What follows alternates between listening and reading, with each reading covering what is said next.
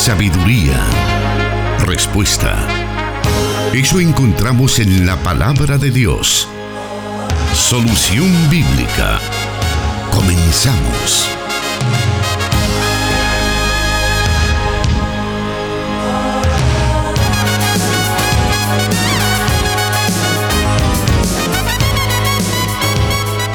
Es el día y la hora para que podamos aprender de la palabra de Dios en este programa Solución Bíblica, enlazándonos desde Plenitud Radio 98.1 FM para Santa Ana y Sonsonate, con 100.5 FM Restauración para todo El Salvador, también a través de 540 AM la estación de la palabra.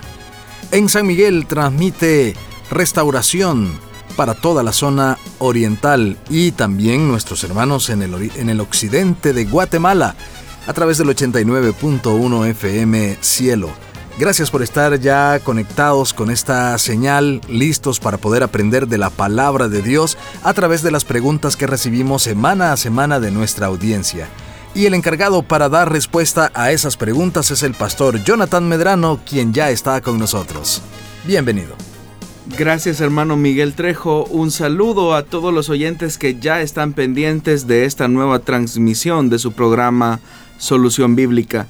Para nosotros es un privilegio el que usted nos conceda eh, el poder llegar ahí donde usted se encuentra, listo para escuchar las respuestas a las preguntas que ustedes mismos nos han enviado a través de los diferentes medios que se están mencionando a lo largo de la emisión de este programa.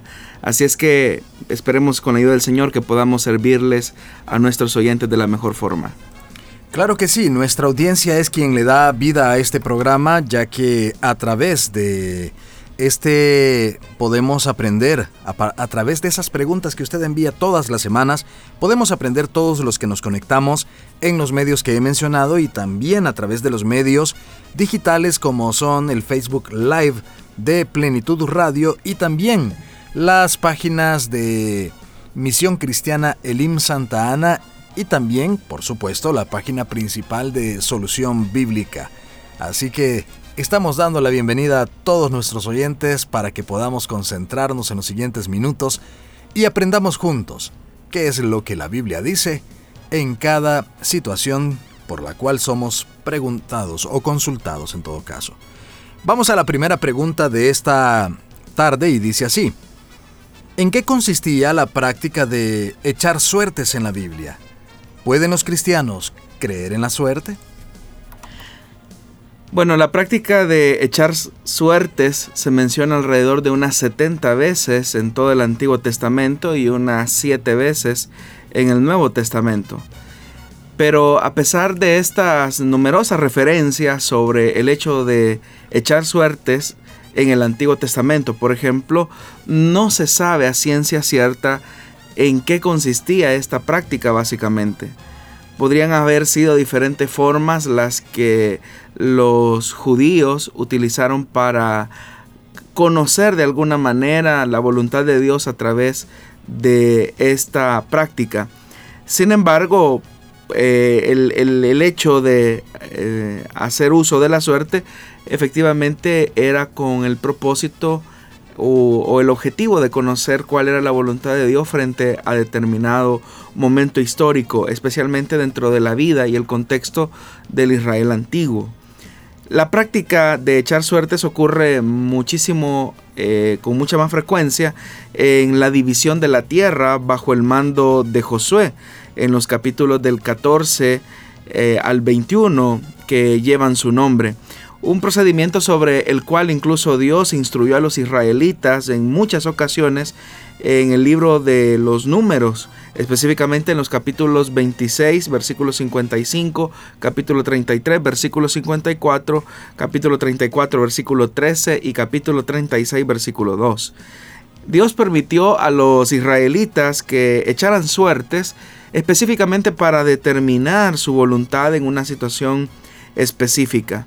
Eh, también se nos habla acerca de echar suertes durante los diferentes oficios y funciones que los siervos tenían que hacer o efectuar en una acción determinada durante la vida al interior del templo. De eso pues encontramos, por ejemplo, eh, referencias en el libro de las crónicas, en el capítulo 24, versículo 5, o por qué no mencionar también en el capítulo 25 de ese libro y el capítulo 26.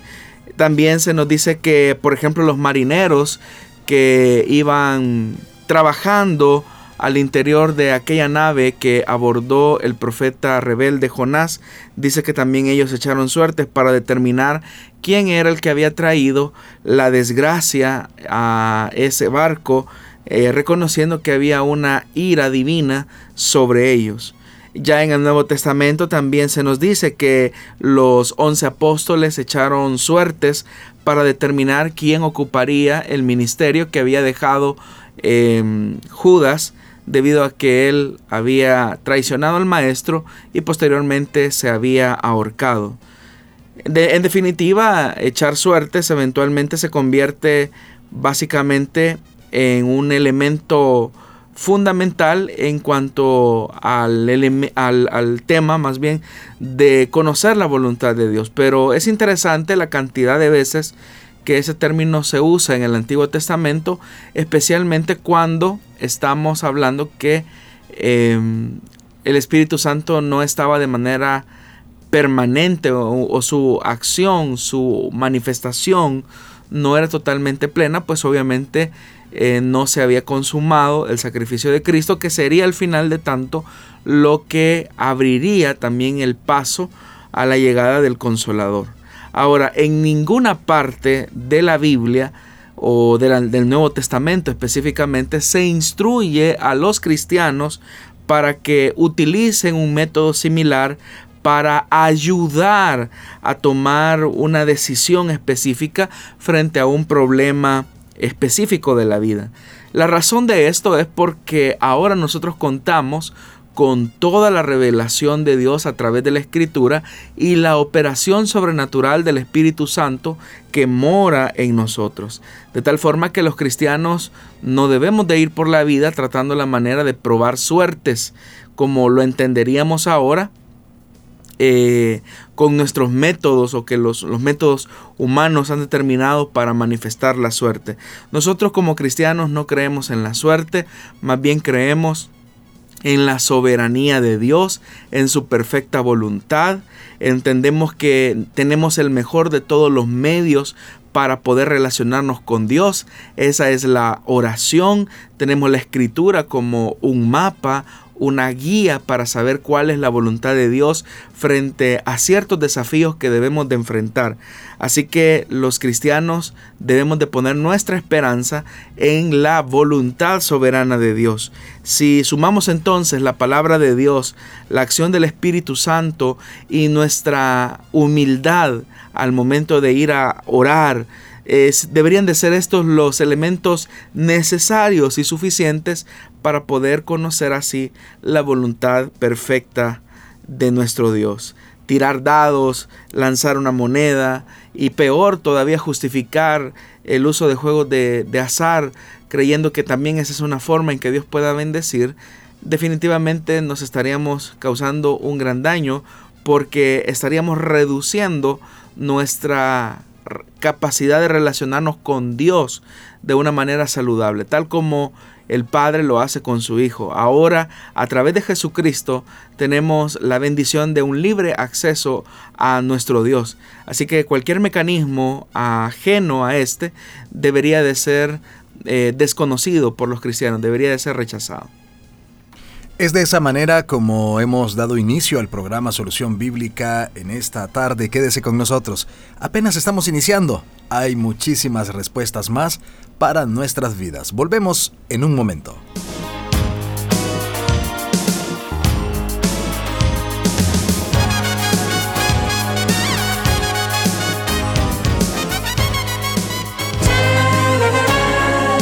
Dios da la sabiduría y el conocimiento Solución Bíblica.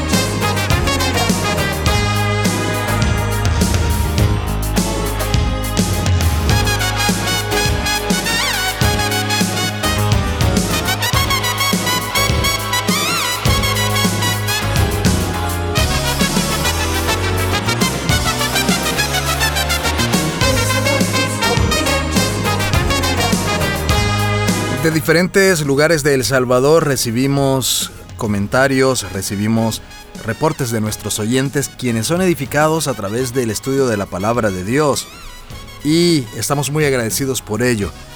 Cuando usted se comunique con nosotros, indíquenos dónde nos está escuchando. Ese será un detalle muy importante, muy interesante para nosotros y saber dónde está llegando nuestra señal a través de los diferentes medios que tenemos a disposición para llevarle a usted el programa Solución Bíblica.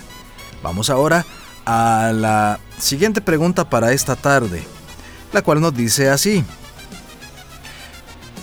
Puede decirse que Monseñor Romero fue un profeta en su época y que lo sigue siendo en la actualidad, nos preguntan, pastor. Bueno, sin temor a los prejuicios, debemos recordar cómo opera la gracia común de Dios, en donde expresiones de la verdad son pronunciadas en diferentes áreas y por diferentes personas a quienes Dios decide por su soberana voluntad entregar o manifestar. Esto no solamente es un hecho que podamos ver tan solo en nuestra historia eh, reciente, contemporánea, sino que también lo podemos ver en la escritura. Por ejemplo, en el segundo libro de las crónicas, en el capítulo 35, versículo 20 al 22, luego que el rey Josías terminara de reconstruir o de restaurar el templo, eh, la palabra de Dios dice que eh, describe el texto de la siguiente manera y es un pasaje bastante sorprendente porque claramente dice tiempo después de que Josías terminó la restauración del templo, Necao, rey de Egipto, salió a presentar batalla en Carquemis, ciudad que está junto al río Éufrates. Pero Josías le salió al paso. Necao envió mensajeros a decirle, No te entrometas, rey de Judá. Hoy no vengo a luchar contra ti, sino contra la nación que me hace la guerra.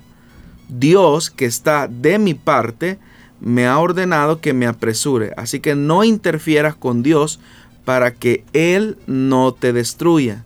Y el versículo 22 es tan específico porque dice, Josías no le hizo caso a la advertencia que Dios le dio por medio de Necao, es decir, el rey eh, egipcio era el instrumento que Dios estaba utilizando para hablarle al rey Josías que se supone, eh, como dice la escritura, claramente tenía una comunión cercana con el Señor. Y curiosamente la descripción de este relato de crónicas especifica que recientemente acababa de restaurar el templo en Jerusalén, que era el sitio de adoración, el sitio más sagrado para el pueblo judío, donde pues se podía manifestar o se podía consultar a Dios. Y el mismo Salomón cuando consagró ese lugar, él dijo que cuando alguien se acercara ahí a orar, recibiría una respuesta, el Señor escucharía al que lo buscara.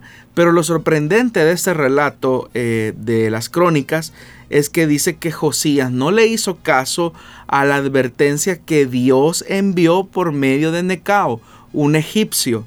Entonces podemos ver cómo la gracia común de Dios puede manifestarse de diferentes formas a través de personas que eh, de alguna manera no tienen o no, no mantienen, digámoslo así, una relación con como nosotros la, consideramos. y eso lo podemos ver a lo largo de la historia, eh, a través de diferentes personajes que eh, han manifestado ciertos aspectos de la verdad que Dios ha revelado en la historia. Por ejemplo, Mahatma Gandhi, él abiertamente dijo no ser cristiano y sin embargo promovió muchos aspectos de la verdad de Dios, como por ejemplo la no violencia, la resistencia pacífica, la justicia como valor supremo de una sociedad que auténticamente aspira a ser completamente libre. Eh, como repito, Gandhi, él claramente se manifestó eh, como una persona que no era creyente y sin embargo admiraba a Jesús y mucho de lo que Gandhi dijo eh, definitivamente tiene una implicación, una cercanía, una profundidad, diría yo, en cuanto al mensaje cristiano se refiere. Ahora, lo que ocurre es que nosotros creemos, y es, lo que mencioné hace algún momento, nosotros creemos que Dios se manifiesta de una forma y como nosotros lo concebimos, creemos que Dios se tiene que manifestar así siempre. Pero Dios es soberano, por eso eh, acabo de, relacionar esto, acabo de mencionar que diferentes expresiones de la verdad de Dios, diferentes formas en que Dios desea manifestarse, pueden ser pronunciadas a través de diferentes personas, pues esta es la operación también de la gracia común de Dios. Ahora, queda a conciencia de cada una de las personas cómo interpreta el mensaje de esta persona y cómo también relaciona la vida de esta persona en cuanto a las implicaciones sociales que en su momento tuvo que atravesar el país y que de alguna manera han mutado en las condiciones actuales que ahora gobiernan o imperan en nuestro país. Acá entonces es un llamado importante para nosotros como cristianos para que no sean solamente aquellas personas que no han conocido tan abiertamente a Dios como quizás nosotros probablemente lo hemos conocido, sino que tengamos la disposición, la sencillez para hacer esos instrumentos que transmitan el mensaje de Dios. Nosotros que hemos recibido la gracia especial de Dios, nosotros que hemos confesado a Jesucristo como el único mediador entre Dios y los hombres, deberíamos de ser los vasos más útiles para seguir eh, pregonando un mensaje eh, evangélico, un mensaje cristocéntrico, en el que la implicación de ese mensaje en algún momento lleva a la iglesia a actuar y actuar con sabiduría, no con impulso. Muy bien, vamos a aprovechar este momento para que eh, podamos escuchar la siguiente pregunta. Vamos a aprovechar este segmento y así poder tener esta siguiente respuesta. La pregunta dice, bendiciones, ¿cómo se genera el alma en el bebé? Porque oí un mensaje que las almas están antes de que seamos concebidos, pero yo quedé con duda ante tal predicación. Este mensaje no lo escuché en nuestra congregación, sino en otra, nos dice nuestro hermano o hermana desde California. Nos, nos escriben, pastor. Bueno, al respecto del origen del alma, eh, hay diferentes, hay, tres posiciones básicamente eh, con respecto al origen del alma. Uno es la teoría de la preexistencia del alma, que básicamente eh, es, afirma lo que la oyente escuchó, es decir, que las almas son preexistentes, eh, fueron creadas al principio de la creación eh, y por lo tanto eh, son espíritus finitos, sostienen ellos, que fueron creados simultáneamente cuando también la creación propiamente, lo que conocemos, fue creado, el universo. Entonces, ellos sostienen que incluso antes de la creación de Adán y de Eva, lo que Dios había creado primero fueron las almas. Eh, entonces, es una idea como que si los hombres, antes de ser eh, materia, fueron seres angelicales al principio, pero que a causa de su de la desobediencia que vamos a encontrar eh, en Adán, hay, como un partimiento donde el pecado entra y básicamente hace una separación. Ahora, esta idea realmente de la preexistencia del alma es una idea que sostienen eh, sectas como por ejemplo la del mormonismo.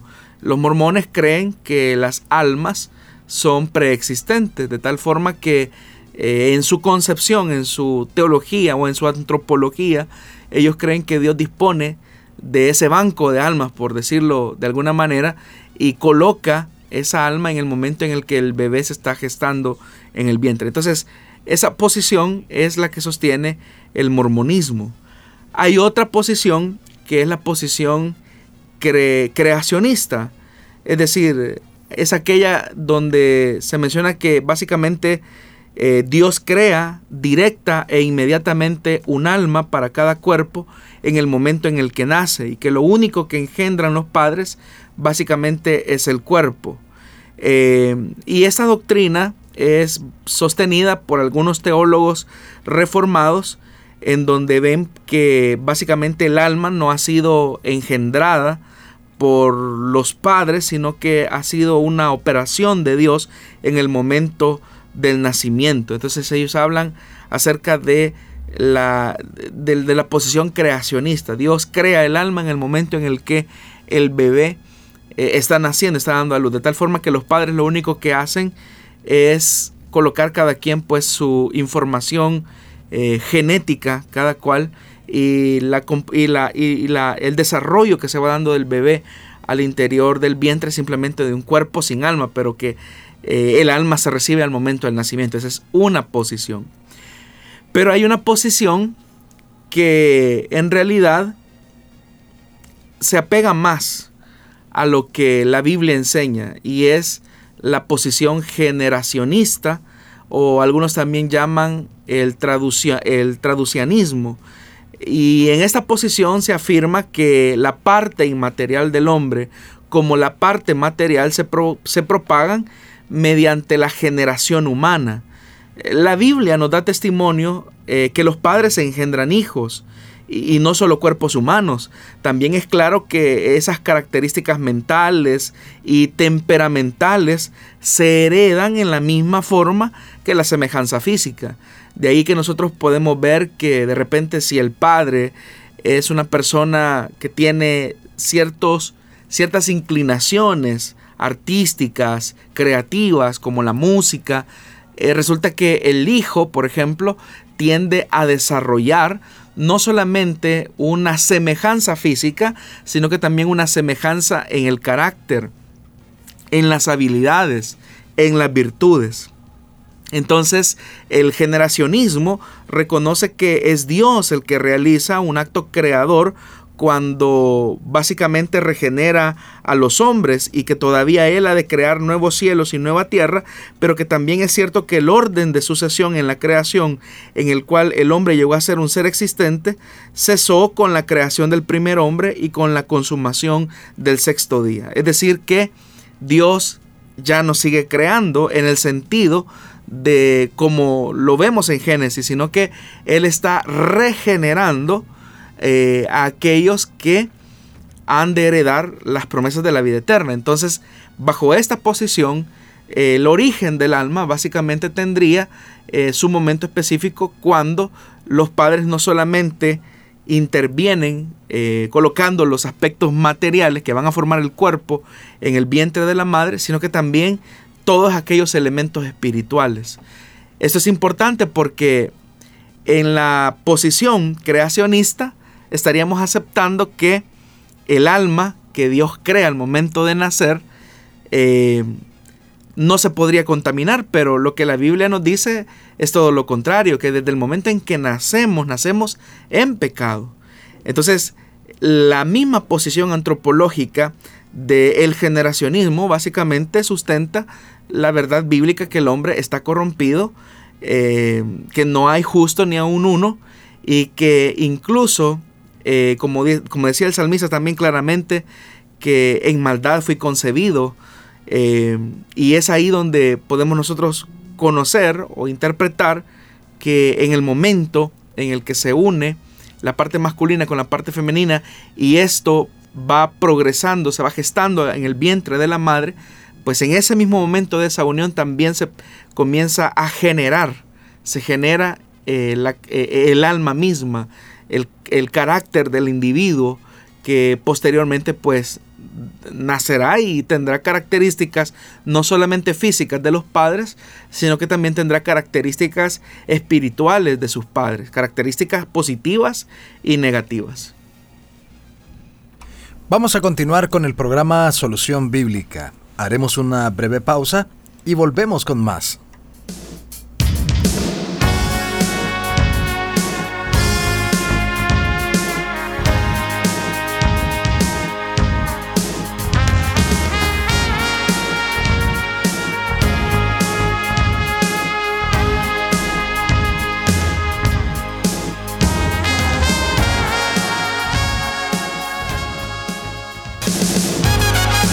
Solución Bíblica con el pastor Jonathan Medrano.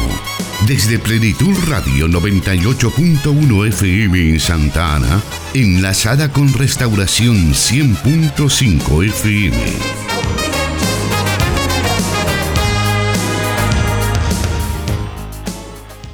Bueno, vamos a continuar entonces con la lista de preguntas que tenemos para esta tarde. Y el siguiente es un cuestionamiento que nos hace uno de nuestros oyentes y este dice de la siguiente manera. Buen día hermano, permítame felicitarle por su bendecido programa que nos ayuda a crecer en conocimiento. Quiero presentarle mi inquietud, pero antes le pongo en contexto. Nací y crecí en una iglesia cristiana evangélica. Hace unos meses conocí a un hombre con quien mantengo una relación sentimental, pero él se congrega en una iglesia profética. Respeto mucho todas las denominaciones. Soy una mujer instruida en el respeto, pero en mi iglesia natal jamás tuve que usar un atuendo en específico para adorar a Dios. Y en esa iglesia usan un manto en su cabeza. Y ya varias hermanas han querido incluirme en la oración, pero me ponen como requisito usar un manto en la cabeza. Leí un pasaje bíblico en Corintios que habla sobre eso, pero no me quedó muy claro. Quisiera saber una orientación de su parte, pues siempre que escucho en su programa, soy enriquecida en conocimiento. Mil bendiciones, nos dice nuestra oyente pastor. Bueno, en otras ocasiones hemos hablado acerca del pasaje tan controversial para algunos de Primera de Corintios capítulo 11 donde se donde Pablo básicamente habla acerca de, del atuendo o del decoro más bien de la mujer en el culto cristiano, en la celebración cristiana. Si uno lee todo ese pasaje, uno pues va a notar que Pablo trata la manera de establecer como un argumento en el que se sostiene el uso del velo, pero al final pues Pablo no logra aterrizar o no logra cerrar o no logra em, de alguna manera sí cerrar su explicación em, porque al principio pues él comienza hablando acerca de, del uso del velo pero al final él mismo utiliza una argumentación del orden natural en el que Dios ha creado las cosas y también como la cabellera de alguna manera es un símbolo de básicamente característico de la mujer. Entonces uno nota que hay como no una claridad tan desarrollada por el apóstol Pablo en ese texto. Nos deja eh, en, un, en un limbo si la mujer debe o no debe de usarlo. El pasaje en cuestión ni se puede usar para afirmar que la mujer debe de usar el velo, como tampoco se puede usar para negar el hecho de su uso en el culto cristiano. Ahí es donde se hace muy importante que los creyentes, sin prejuicios eh, tradicionales, nos acerquemos al texto y rescatemos los principios que hay. Ya será cada denominación, cada iglesia, la que debe de determinar cuál es su posición frente a ese texto. Habrán congregaciones que dirán, bueno, nosotros entendemos que a partir de la enseñanza expuesta por Pablo, lo correcto será no utilizar el velo, porque el cabello de la mujer se entiende que es el velo que ella tiene. Y esto corresponde a una práctica o a una costumbre específica que se tenía en el siglo I, específicamente en el contexto de la iglesia de Corinto. Podría afirmar e interpretar alguien otro también podría, a partir de ese mismo texto, afirmar y decir, bueno, nosotros como iglesia entendemos que la mujer cristiana debe de utilizar el velo mientras está eh, orando o profetizando, que es lo que la Biblia eh, básicamente dice. Entonces nuestra posición es que la mujer debe de utilizar el velo cuando vaya a realizar eh, estas acciones, el de orar o el de profetizar. Cada posición es respetable. Ahora, en este caso, usted, hermana, ha mencionado que usted tiene una relación sentimental con una persona, entendería yo que es un noviazgo, y su novio pertenece a esta congregación eh, profética como usted la describe. Ahora, una de las cosas que usted debe entender, siendo que está en una relación de noviazgo, y nosotros como cristianos entendemos que el noviazgo es una etapa especial de amistad en la que las partes se están preparando para ir al matrimonio, una de las cosas indiscutiblemente que van a tener que conversar con su novio es el tema de cuál va a ser la congregación en la que ya ustedes como esposos eh, decidan congregarse. Una vez se decida eh, la iglesia en la que se va a congregar, pues uno, uno tiene que apegarse a la visión, a la interpretación, a la práctica litúrgica de esa iglesia, porque uno no puede llegar a cambiar algo que quizás a lo mejor tiene muchísimos años de ser practicado al interior de esa comunidad de fe. Suponiendo que ustedes llegan al acuerdo y dicen, bueno, cuando nos casemos, eh, yo iré a tu iglesia. Y si usted, hermana, es la que decide, eh, ambos deciden más bien voluntariamente, y usted dice, bueno, yo me voy a congregar en la iglesia donde mi esposo está. Entonces usted debe de tener en claridad que usted también está aceptando la visión y la normativa que tiene esa iglesia que usted no la puede llegar a cambiar porque es la tradición de esa congregación específica.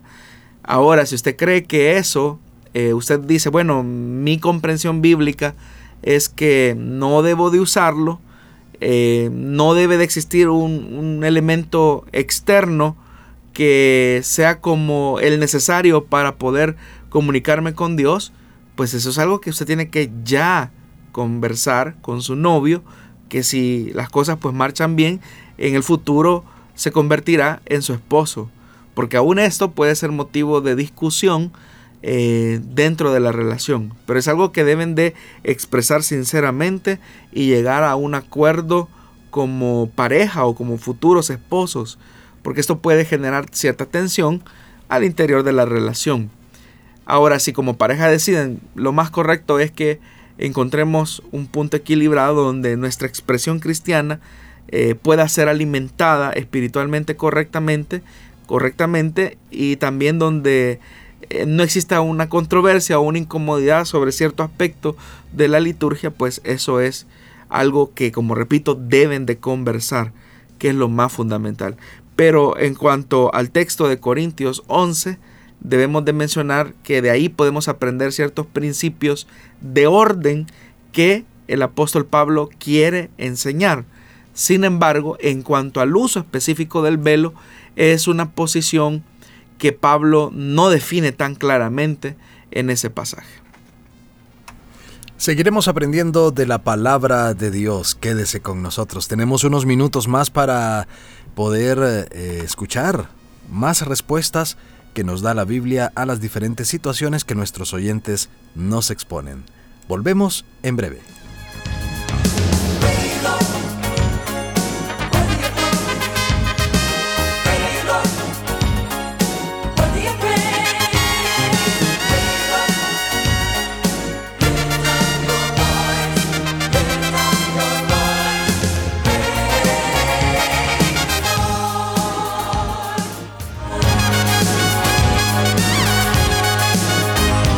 Palabra es luz.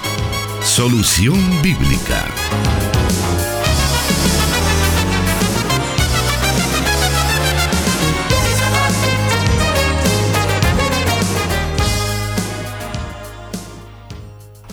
Vamos ahora a la siguiente pregunta para esta tarde, la cual nos dice de esta manera.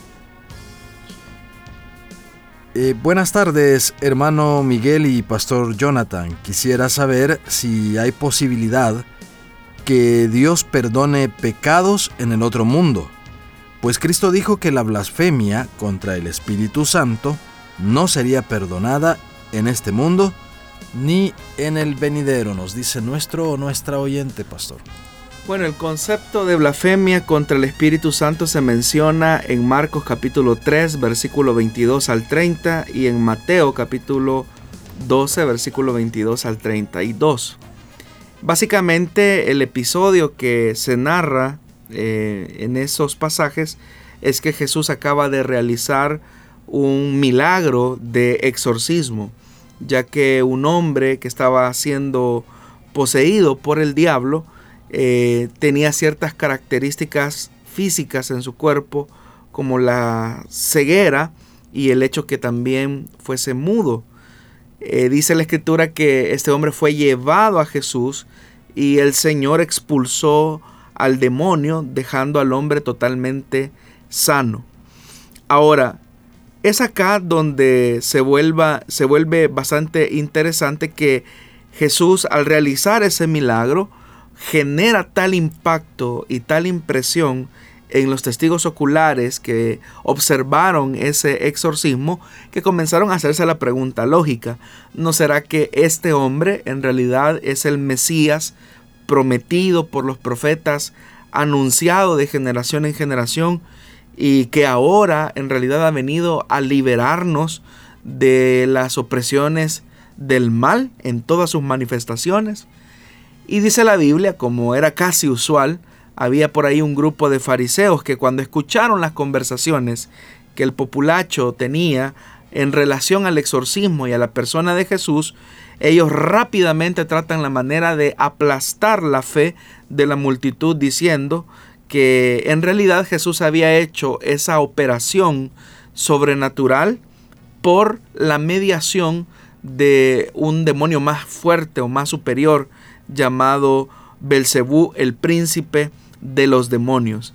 Entonces, lo que estamos viendo es que los fariseos básicamente están atribuyendo esa manifestación a una obra de Satanás y no están reconociendo la posibilidad que al menos la gente está observando de que quizá este hombre sea el Mesías prometido.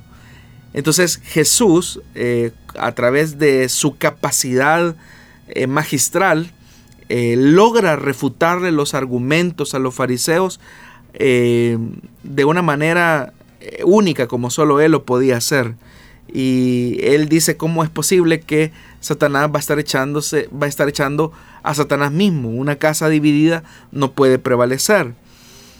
Y después de que él refuta esos cuestionamientos de los fariseos, es ahí donde él habla de la blasfemia contra el Espíritu Santo. Él mismo dijo, por tanto os digo que todo pecado y blasfemia será perdonado a los hombres, mas la blasfemia contra el Espíritu Santo no le será perdonada. A cualquiera que dijere alguna palabra contra el Hijo del Hombre, le será perdonado, pero al que hable contra el Espíritu Santo, no le será perdonado ni en este siglo, ni en el venidero.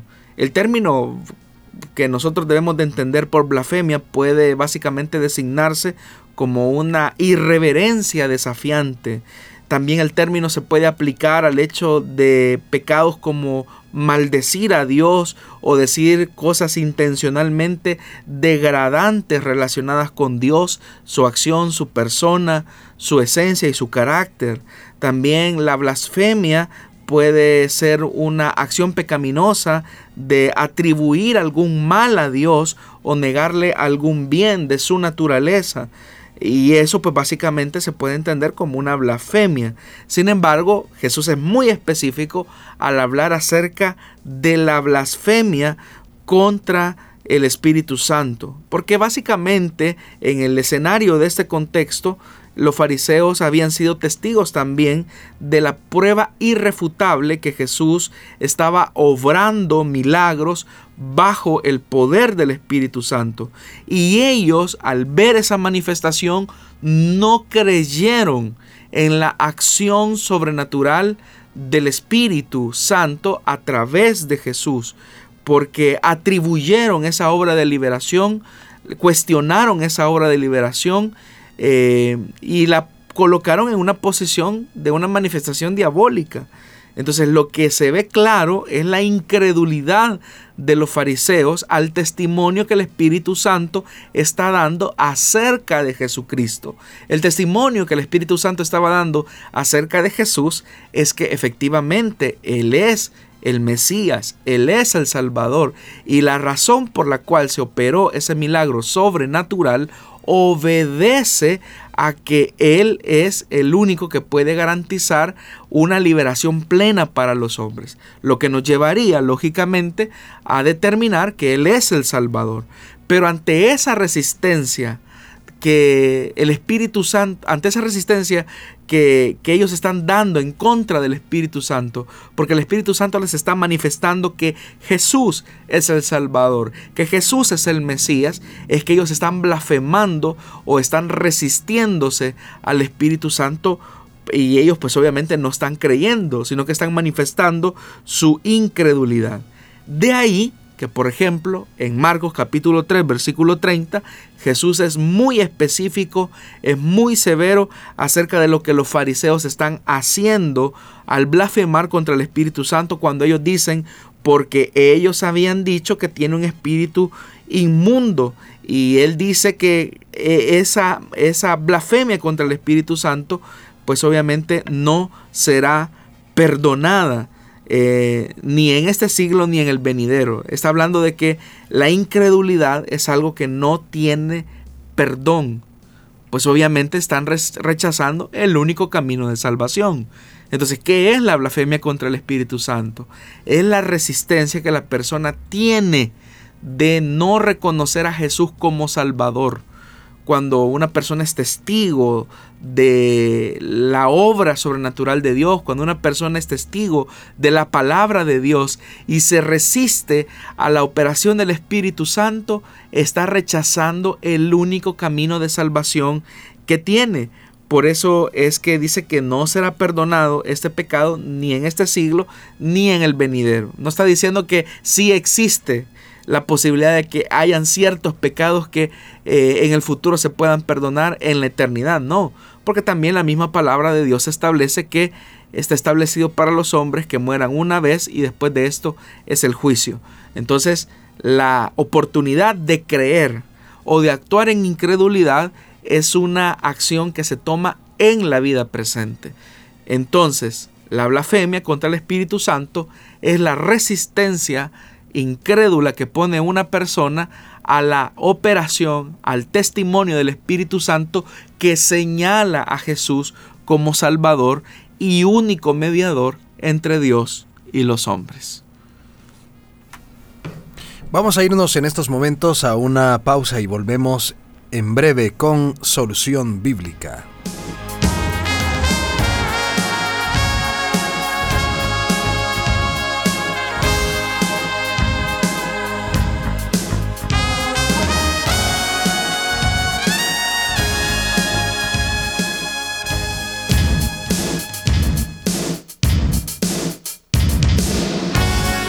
Escríbenos tus preguntas al número de WhatsApp de Plenitud Radio 503 7848 5605 y número de WhatsApp de Restauración 503 78 56 94 96.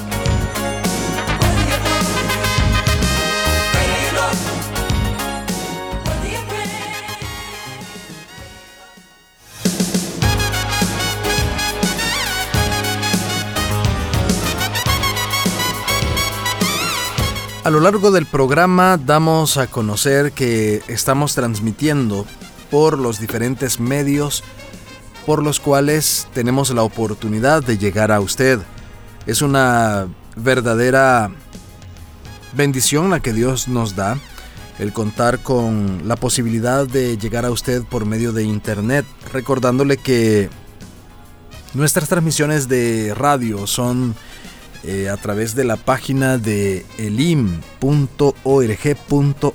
Ahí usted va a encontrar en la pestaña de CCRTV las emisoras de radio que, que componen esta corporación. Y ahí está Plenitud Radio, Restauración, la Estación de la Palabra, donde se transmite este programa todos los martes y los viernes a las 5 de la tarde. Pero también tenemos los medios que pues conocemos que son Facebook. Ahí está la página de Solución Bíblica, Plenitud Radio y Misión Cristiana Elim Santa Ana que transmitimos el video y el audio de este programa en vivo. También posteriormente usted puede revisar las plataformas de Spotify y SoundCloud donde encontrará eh, todos los programas transmitidos hasta la fecha. Este que estamos a punto de finalizar eh, estará disponible en un par de días para que usted pueda volverlo a escuchar. Pastor, llegamos al punto donde tenemos que despedirnos agradeciéndole por haber estado con nosotros respondiendo a cada una de estas preguntas. Muchas gracias hermano Miguel por su compañía y el hecho de trasladarnos las preguntas de nuestros oyentes. Gracias también a cada uno de los hermanos y hermanas que hacen un tiempo especial en sus agendas para aprender junto a nosotros en este programa que ya tiene eh, muchos años en realidad de, de, ser de bendición para los oyentes. En un momento pues ahí por los 90 era conducido por nuestro pastor general y ahora pues el Señor en su misericordia nos ha concedido a nosotros el privilegio de conducir este programa tan emblemático dentro de la programación de la Corporación Cristiana de Radio y Televisión. Si el Señor nos concede la vida eh, y usted nos da el privilegio también de sintonizarnos, nos volvemos a encontrar el día viernes a las 5 de la tarde en este espacio de solución bíblica.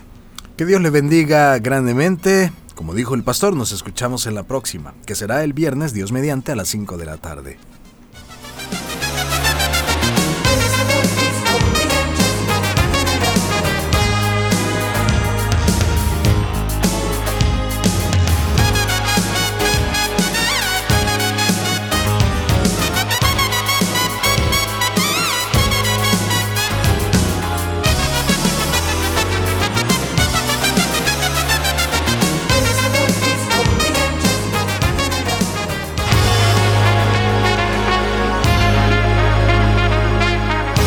Encontramos respuesta en la palabra de Dios. Solución bíblica. Hasta el próximo programa.